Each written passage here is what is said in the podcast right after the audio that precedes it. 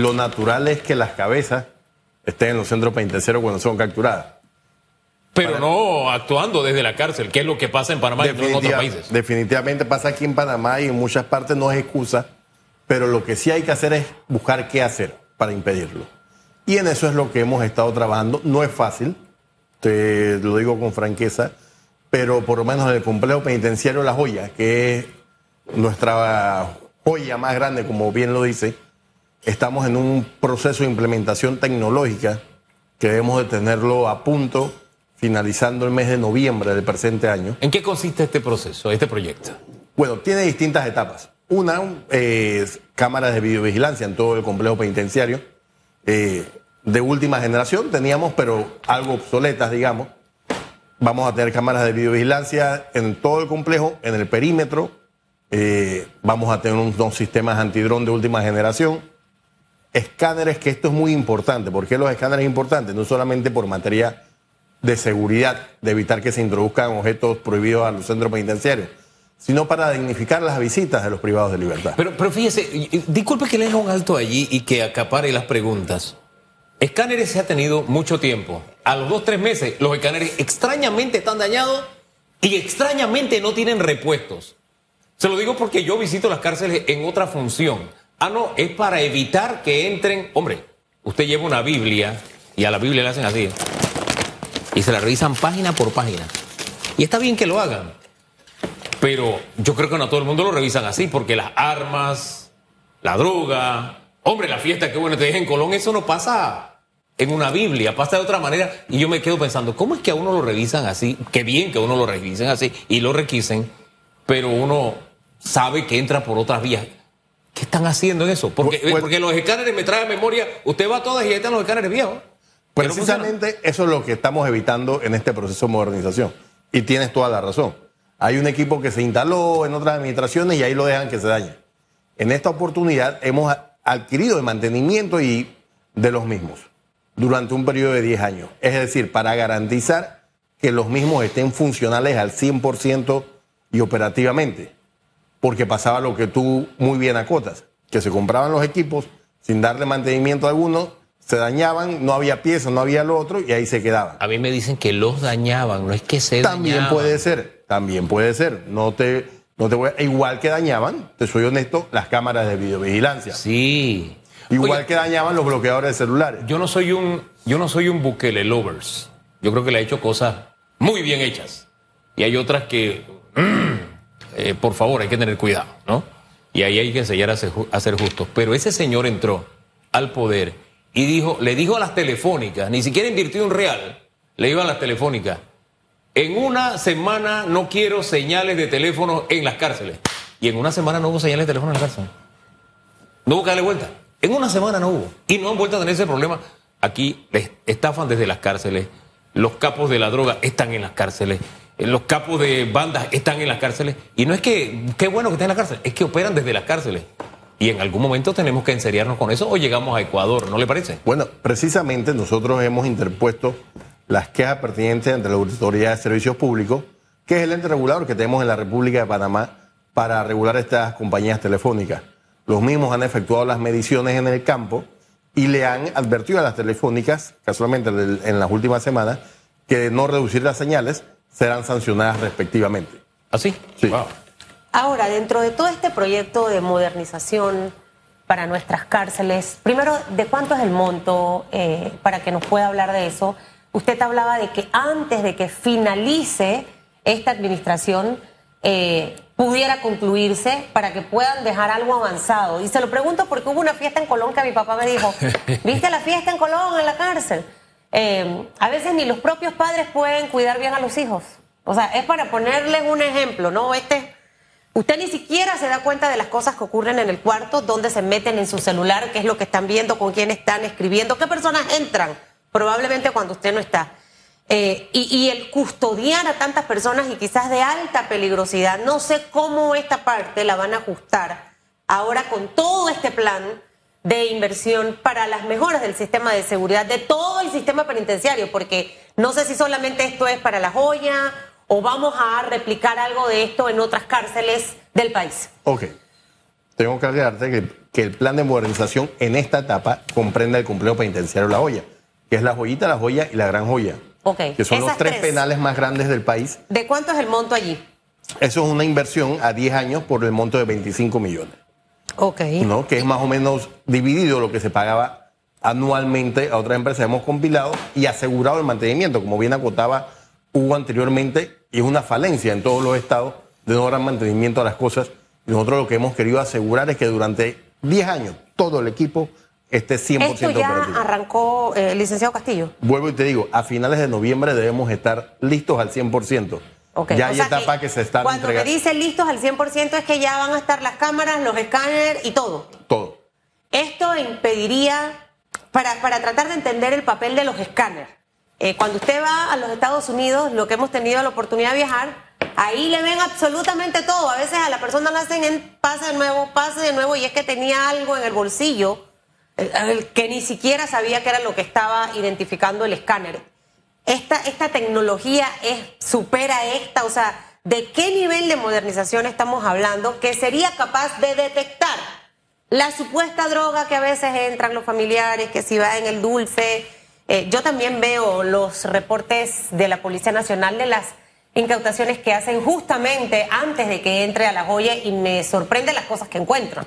Bueno. Eh, esto- estos, estos equipos, ¿qué van a poder detectar? Detectamos, vamos a poder detectar todo, gracias a Dios. Todo, todo, todo, nada se les va a poder escapar. En tecnología estamos preparados para que nada se escape en el complejo penitenciario La Joya. Actualmente nosotros tenemos body scan en el ce- centro penitenciario La Gran Joya y te digo, hemos detectado droga y artículos prohibidos en las partes íntimas de damas. El body scan así lo marca, son llevadas al hospital, esperamos la orden del juez y si ellas no lo quieren entregar voluntariamente se extraen. ¿No? Entonces, pero tenemos la última tecnología en esta modernización para regular todo eso. La cárcel de Colón y las otras, hablando específicamente por la fiesta. eh, yo cuando veía la fiesta, yo, Dios mío, y es que ninguno de los custodios escuchaba esa, esa, esa música. Lo que pasaba allá adentro. Bueno, tengo que empezar diciendo lo siguiente. Fue un evento no autorizado. La fiesta no se autoriza en ningún centro penitenciario, mucho menos con bengala, licor y todo lo que ahí había. Ahora viene la otra parte. Disculpe, una fiesta no autorizada, un evento no autorizado. O sea, que hay eventos de estos que sí se autorizan. ¿no? Se autorizan eventos eclesiásticos, se autorizan pero convivios así con deportivos. este corte, Por supuesto que no. Ok, bien. Por supuesto que no. Por eso lo digo, un evento no autorizado. Eh, entonces, que se introdujeron cosas que jamás debieron estar en un penal, como decir una bengala. A ver, la proporción de que una bengala esté, se prenda algo, se Claro. inicie un siniestro y haya consecuencias fatales son grandes. ¿No? Entonces, todas estas No, y el cosas... nivel de música. No sé si estoy equivocada, pero en algunas de las imágenes hasta me apareció que, que vi armas eh, dentro de los videos que circulaban. Eh, ustedes han iniciado una investigación, señor director. Hay personas que han estado eh, ya separadas de su cargo. O sea, ¿qué medidas se adoptaron luego de este incidente, por ejemplo, en Colón? A ver, en el Centro de Rehabilitación Nueva Esperanza, definitivamente que el viernes pasado se efectuó una requisa de Armagedón, en donde a los cabecillas de este evento que realizaron fueron trasladados, se decomisaron armas de fuego, artículos prohibidos y demás, en cuanto a los privados de libertad. En cuanto a nuestro personal, la Dirección General del Sistema Penitenciario, se efectuaron las investigaciones, los cuales les puedo decir las tenemos a un 98% y el 2% que queda es culminar el proceso administrativo O sea, el 98% del personal lo cambiaron. 98% de la investigación. Ah, de la investigación. ¿Y hay alguien separado, investigado? Porque mire, si Lucas me lleva a mi casa de niño, me lleva un carrito que no era de él, créame que yo decía, este carrito no es de aquí. Este carrito no es de aquí. Y probablemente pudo haber entrado, pero obviamente luego el, el operativo, y no sé si hay alguna persona que, que esté en este momento siendo investigada precisamente por esta party que se armó allá en Colón. Bueno, es que te lo acabo de decir. Llevamos un 98% de la investigación, lo cual tenemos certeza en estos momentos de la persona involucrada, pero recordarte que hay que cumplir con un procedimiento. ¿Y por qué hay que cumplir con el procedimiento? Porque si no cumplimos con el mismo, O sea, que ahorita no hay nadie separado porque hay que cumplir con el procedimiento. por supuesto, porque si no cumplimos con el procedimiento, después estas personas son restituidas. Bueno, hay que hacerlo rápido, señor director. A lo mejor que- no le compete a a usted ver, porque si no se demora y estas son como las percepciones negativas que quedan, ¿no? Pero, a ver, ¿qué es mejor? Hacer un procedimiento como debe ser y que la persona quede desvinculada permanentemente o que cometamos un error procesal dentro de la investigación y que esa persona al año o a los demás se reincorpore a la institución. Eso es lo que no queremos. Yo, yo- ¿Cuántas yo le compro ese argumento. Disculpe, Susan, adelante. ¿Cuántas personas pudieran estar involucradas? O sea, eh, voy a, a- a comprar el, el punto del 98% de la investigación apegado a lo que dice la norma. ¿no? Créame que las personas Eh, que ¿cómo- no dieron, De, cuántos funcionarios estaríamos o personas involucradas? créame que las personas que estuvieron involucradas están siendo investigadas y tendrán su sanción correspondiente. ¿Son varios? Por supuesto que son varios. Bien, yo le decía, yo le compro el argumento de cumplir con el debido proceso. Pero evidentemente en el tema de nuestros centros penitenciarios, colamos el mosquito y se nos cuela el camello. Es más, la técnica de los escáneres, eh, todo eso de ponerlos a los familiares a, coger sol para revisarlo, a las jóvenes a saltar y agacharse mm, quitándose la ropa interior. Se ha probado de todo eso, pero todo eso es parte de colar el mosquito. ¿Por qué? Porque cada vez que se hace una requisa, aparecen armas. Y una vez me acuerdo que una familia gritó que una metra no cabe en una parte íntima. ¿Se acuerda de esa frase? Legendario. Eh, Sí, exacto. Entonces, por- le digo, entonces esto es cíclico y cada vez que hay un operativo, resulta que encontramos exactamente lo mismo. Armas, celulares, ta, ta, ta. Es más, ellos tienen su búnker donde guardan los celulares en las cárceles. Entonces, si uno que está fuera, que va de vez en cuando, uno lo sabe, a mí me parece imposible que el sistema penitenciario no lo sepa, ni los custodios civiles, ni la policía. Es decir, volvemos al principio, colamos en este tema el mosquito y dejamos que, que entre el camello. Y esa ha sido una constante. Por supuesto, y en eso, en eso estamos trabajando, Hugo. En eso llevamos constantes operativos a los centros penitenciarios, porque como bien tú manifiestas, se cuela el mosquito y el camello sigue adentro o se cuelan más cosas más grandes. Y créame que, que estamos trabajando en esa línea para evitar de que ese camello permanezca en los centros penitenciarios. Lo que no podemos hacer es no hacer nada y quedarnos de brazos cruzados, como bien tú manifiestas, a sabienda de la introducción de objetos, a sabienda de que hay personal nuestro, lastimosamente, involucrado en este tipo de cosas, de los cuales hemos desvinculado en año y medio más de 60 funcionarios sin menoscabo de los procesos que aún están activos.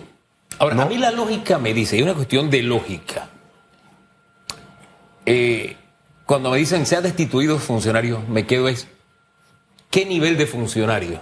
Porque las mafias son como los cuerpos armados, son jerarquías. Tienen niveles. Y entonces de pronto estamos votando acá a los de baja jerarquía y a los que están permanentemente eh, comandando el delito, los mantenemos en los cargos. No sé, a veces se me antoja pensar que eso es lo que pasa. No, ti- tienes toda la razón de pensar eso, pero te contesto de la siguiente manera. A ver. Hemos desvinculado personal de todos los cargos. Durante este año y medio hemos vinculado dos directores de centros penitenciarios, personal administrativo, personal custodio, toda clase de personal en cuanto al sistema penitenciario. De igual manera, la Policía Nacional ha desvinculado gran personal de sus filas por cometer eh, actos ilícitos dentro de los centros penitenciarios. Rangos, Eh, la Policía Nacional, eh, desde mayor hasta donde sé, hasta... llegan hasta mayor. Sigo con Ahora. mi duda razonable. Ahora, antes de que se vaya, porque aquí teníamos unos temas en agenda y nos fuimos a otra cosa Sí, sí, para darle sí. unos minutos. Licenciado Castillo, pero entienda que estos temas eran- son noticias y había que aclararlos. Licitación para comida en las cárceles. Y para que nos hable un poquito de esto, en este momento ya eso está en el portal de Panamá Compra, ya fue licitado, ya fue adjudicado. O sea, ¿qué conlleva este proyecto? Una de las críticas que siempre eh, se escuchan es el tema de la comida que se le da a los, a los detenidos. Los familiares lo dicen mucho, por eso llevan el arroz, la sopa, el cosa, dice que a veces se las botan y porque ellos allá comen mal. Eh, ¿Qué va a cambiar en realidad con la alimentación del sistema penitenciario? Y una segunda pregunta, y para que me la pegue, el centro de rehabilitación femenina, ese que está aquí mismito cuando uno baja a la Roosevelt, había un proyecto cuán avanzado está para el traslado precisamente de todas detenidas femeninas. Ok, te empiezo por lo de la comida. La comida, sa- como bien manifiestas en el portal de Panamá Compras, se abrió el acto público para la contratación de comida en la provincia de Panamá, que conlleva el complejo penitenciario La Joya, los tres centros que están en el mismo, Centro Penitenciario Renacer, Centro Penitenciario de Tinajita y el Cecilia Orilla, que es el que manifiesta que está en Villalucre, que es el femenino. Este acto público no se llevaba a cabo desde hace 11 años y se tenía que hacer. Se tiene que hacer este acto público dentro de lo cual hemos elaborado un pliego de cargos muy exhaustivo por parte del personal de nutrición, ingeniería de alimentos, finanzas, para que cumpla con todos los requisitos. Como bien manifiestas, ha sido una de las quejas que ha tenido la población. Nosotros siempre hemos eh, presionado a las empresas para que cumplan con lo establecido de igual manera, pero hay que hacer el acto público. Hay que hacer el acto público y en esta etapa, esta semana en la cual estamos, que culmina hoy, estamos en el procedimiento de visitas a, los centros penitenciarios por parte de los interesados. Estos interesados visitan un centro penitenciario, posteriormente, siguiendo con el proceso de contrataciones públicas, será la, la homologación de más y seguiremos todo el proceso. Es un proceso que se ha dado de manera abierta. Aquí no hay ninguna adjudicación en este momento.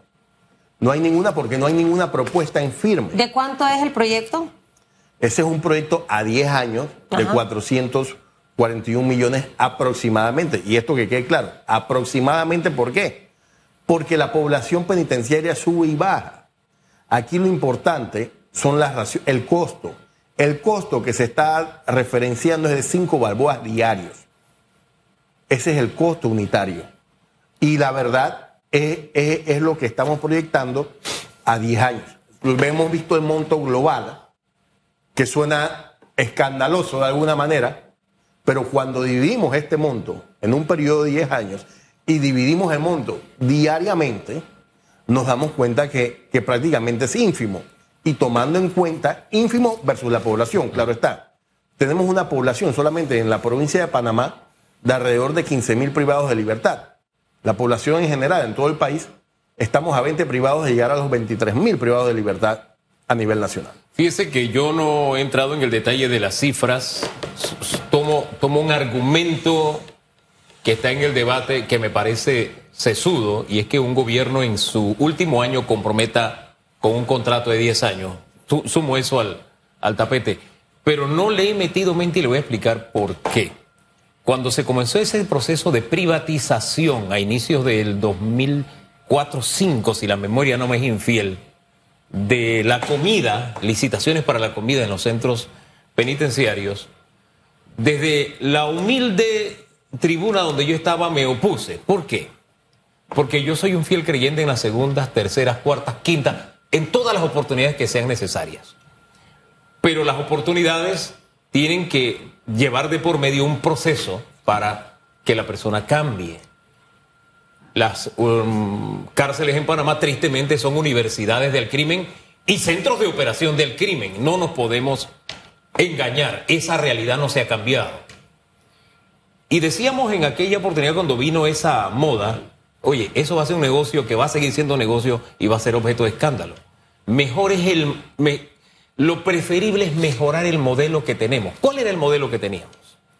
Los propios privados de libertad sembraban y cosechaban.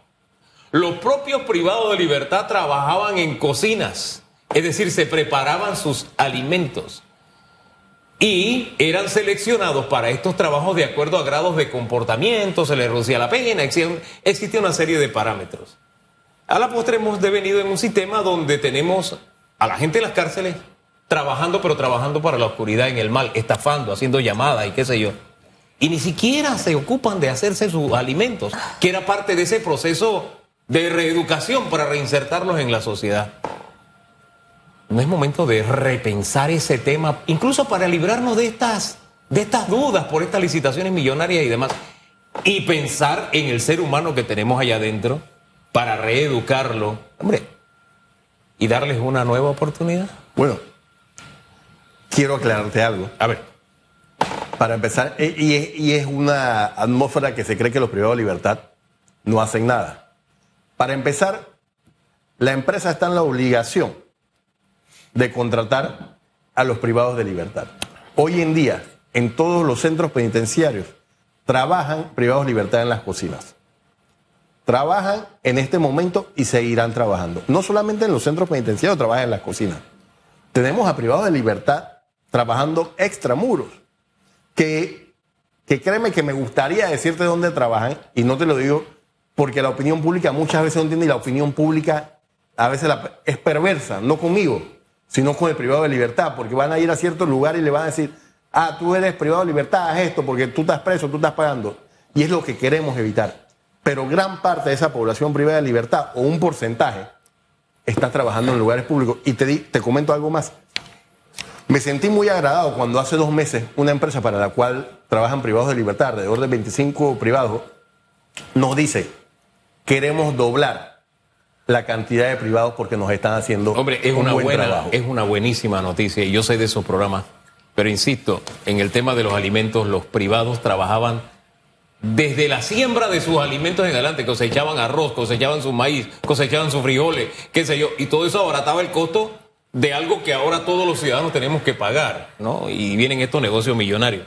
Yo insisto, yo si- siento que el tema de la Bueno. nuestro sistema penitenciario tiene O- que ser repensado. oja- ojalá, ojalá pudieras ir Tiene que ser el día, repensado. en esta semana que viene, Hugo, que tenemos una cosecha de maíz Sí. en Llano Marín, ¿no? que tenemos diversos programas. En el Sí. complejo penitenciario estamos fortaleciendo la Granja 2000 y otros diversos programas de cultivo. Sí, pero no, no a ese nivel que se hacía y el, con el propósito que se hacía. No sé si le transmito más claramente. Por la idea. supuesto, yo, en- Sí. yo entiendo eh, producir la alimentación. Exacto. Y en eso, créeme que eso es lo que estamos pro en el proyecto Granja 2000, que está dentro del complejo penitenciario La Joya, de sembrar Sí. arroz, sembrar maíz para que sean autosostenibles. Hombre, y así nos ahorramos también los contribuyentes algo y ayudamos a los muchachos. Eso es lo que se Hombre, quiere. gracias por acompañarnos esta Ojalá- mañana. Ojalá que la empresa que se gane la licitación haga un buen trabajo, porque esas licitaciones a veces muy largas, Mm. a mí no me gustan. Es, es como mucho tiempo y, y- y se presta para muchas cosas. Eh, y siento que debe haber un espacio para revisar si es bueno o no. Porque ya ahí surge de una vez, Bueno, el contrato La- contempla las- que puede ser objeto de surgen las dudas que por qué le voy a dar a 10 años eso a Chutupu. ¿Cuál es el beneficio y demás? Entonces, si al final viéramos que la práctica nos dice que el resultado es bueno, serían otra cosa. Ojo con eso, a estar allí vigilantes. Al final es el papel de cada ciudadano porque es su plata y es la mía. La que pagamos en los impuestos, en cada cosa. Todo lo que usan nuestras autoridades para estos proyectos es dinero suyo y es dinero mío. No se debe malgastar o mal utilizar. Son las 8.38, que le vaya bien, señor Castillo. Euclides Joel Castillo, director Euclides. general del sistema penitenciario esta mañana, que ha conversado de varios temas. Estaremos pendientes de la conclusión de la investigación.